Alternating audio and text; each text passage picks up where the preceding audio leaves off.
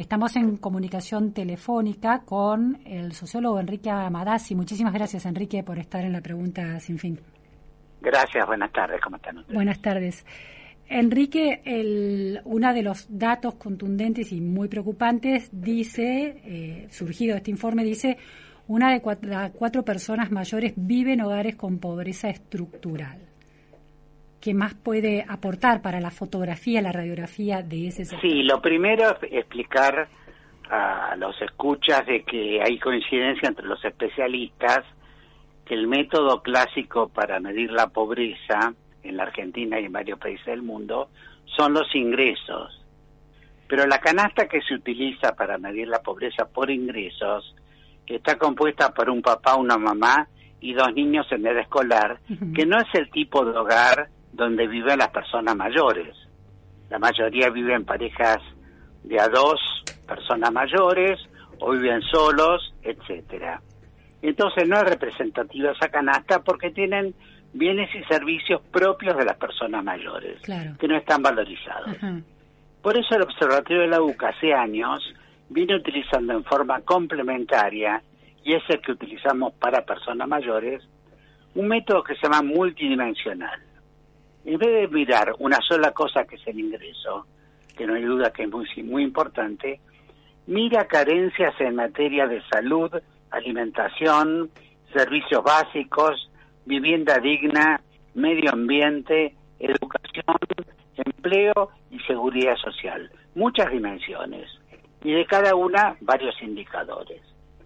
Todo esto mezclado permite decir, lo que acaban de decir ustedes, una de cada cuatro tiene pobreza estructural, pero también, como dijiste bien, en un país cruzado por la pobreza, visto en perspectiva, y hay que tener mucho cuidado de esto, de no utilizarlo en contra de las personas mayores, los mayores están bastante menos expuestos a la pobreza, a lo que yo llamo los sub 60, es decir, los que aún no son mayores. ¿Está bien? Y, explícanos un poco eso, porque parece paradójico y contradictorio, ¿no? Porque por un lado es alarmante la situación de los mayores si se tienen en cuenta otros factores u otros productos de una canasta muy específica de los mayores de 60 años, pero al mismo tiempo están peor los de menos, los menos 60. ¿Cómo es que se da eso? Clarísimo. Pero el cuadro se completa si además decimos que están infinitamente mejor,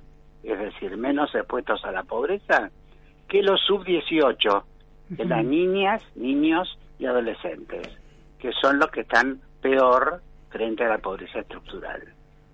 ¿Qué pasa con esto y por qué, no? Por un lado hay hay un tema de que algunos indicadores no casi no aparecen en, los hogares de personas mayores. Por ejemplo, tienen viviendas mucho más dignas que el resto de la población. Con el paso de los años, porque vienen de años de mejores jubilaciones, de mejores carreras laborales, de lo que fuera, han conseguido un capital en vivienda que las nuevas generaciones, como es obvio, como todo el mundo sabe, no las consiguen. Claro. ¿Está bien? Vivienda mucho más precaria. tienen un techo, un techo más o menos eh, digno. Sí, tienen, además, este techo es un piso más alto que el resto de la población. No hay hacinamiento, por definición, porque no viven de muchos, como los sub-60, viven de a pocos, porque son personas mayores, ni hablar del sinnúmero que vive solo, donde por definición no hay hacinamiento. Después, los hogares que tienen hijos están muy expuestos a carencias educativas, tipo tener un chico de 4 a 17 años que no esté escolarizado, o que esté escolarizado pero con mucho rezago educativo, es decir, está cursando un nivel que no se corresponde con la edad cronológica. Esto no ocurre en los hogares de personas, salvo que convivan con los nietos, que no son la mayoría, sino un grupo importante. ¿Está bien? Y además hay todo un tema de la seguridad social, donde este, en los hogares sub 60 hay sin número de hogares que están fuera de la seguridad social, no hacen aportes, no tienen derechos sociales, etcétera, etcétera. En cambio, los mayores, aún con con, con todas las dudas y críticas que hay al sistema, se imaginan lo que sería esto sin la cobertura de PAMI en materia de salud. Todos tienen prácticamente acceso a PAMI, los mayores, con todas sus dificultades, pero hay un piso muy alto que no tiene la sub 60. Y también la jubilación mínima, aunque sea mínima, es un acceso a los ingresos mínimos que el resto de la población no tiene. Ahora, Enrique, me parece, eh, hay varias cuestiones interesantes en, en, esto que usted está desarrollando. Por un lado, eh, los adultos mayores de más de 60 no comparativamente con los de menos 18 que viven, son producto de este presente, ya hicieron su vida laboral, es decir, que los protege de alguna manera la historia de una Argentina que no tuvo tanta crisis, podríamos decir. Es tal cual, ese es el concepto, ¿no? Podríamos decir, es así, definitivamente es así. Uno cuando ve estas cifras dice, ¿qué pasará en el futuro con estos sub-60? Claro. Una vez fui a un panel que un funcionario muy, muy lúcido de la Seguridad Social decía, los nuevos jubilados vienen peor. No se refería que venían de, menos calidad personal, ¿me explico? Sí, sí, sí. Era con carreras laborales distintas, todo más precario, que el perfil era un perfil mucho más empobrecido que el que se jubiló hace 20 años o hace 10 años. ¿Cuándo empieza este impacto en la construcción de futuros jubilados de menor calidad, como usted lo está definiendo? Y básicamente cuando empezó a crecer, ya hace tiempo, llevamos en esto por lo menos 20 años, el crecimiento del empleo informal. Claro. Totalmente fuera de la economía blanca. Entonces eso, no hay contribuciones a la seguridad social, es muy precario. En un país donde la gente llega sin ahorros, depende casi enteramente de los ingresos previsionales. Claro, y estos están en proporción a la contribución.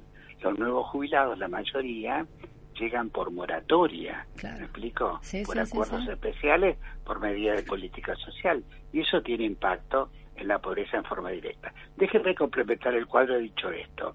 Los mayores de 60, que somos 7 millones, hay dos grandes grupos, lo que yo llamo los sesentones, sesentones, tienen entre 60 y 74 años, ¿está bien? Están pasando sus primeros años de seniors. Se están por jubilar, se acaban de jubilar o están pasando en los primeros años jubilados. Una fila.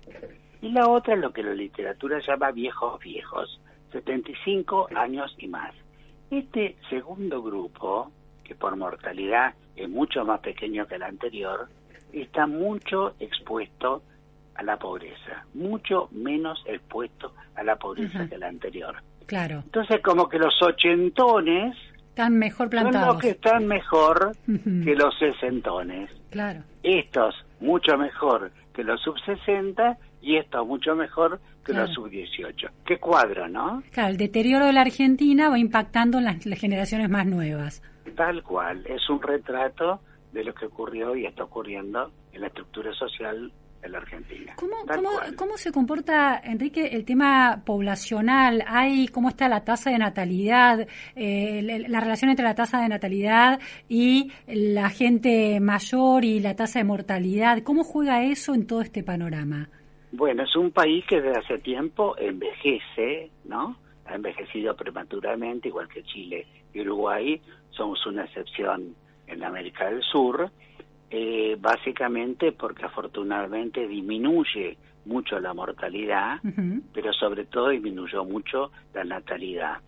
Digo esto, digo esto con cuidado y por radio, porque estamos con las cifras y el cerebro del último censo que es el 2010. El censo reciente se distribuyó una cifra, yo diría, bastante más alta que la esperada por los demógrafos, ¿De tasa de qué? ¿Más esperada? ¿De tasa de natalidad o de cuál tasa? De, de, tamaño de la población. De tamaño de la población. Hay algo así como un millón más de los esperados, ¿me explico?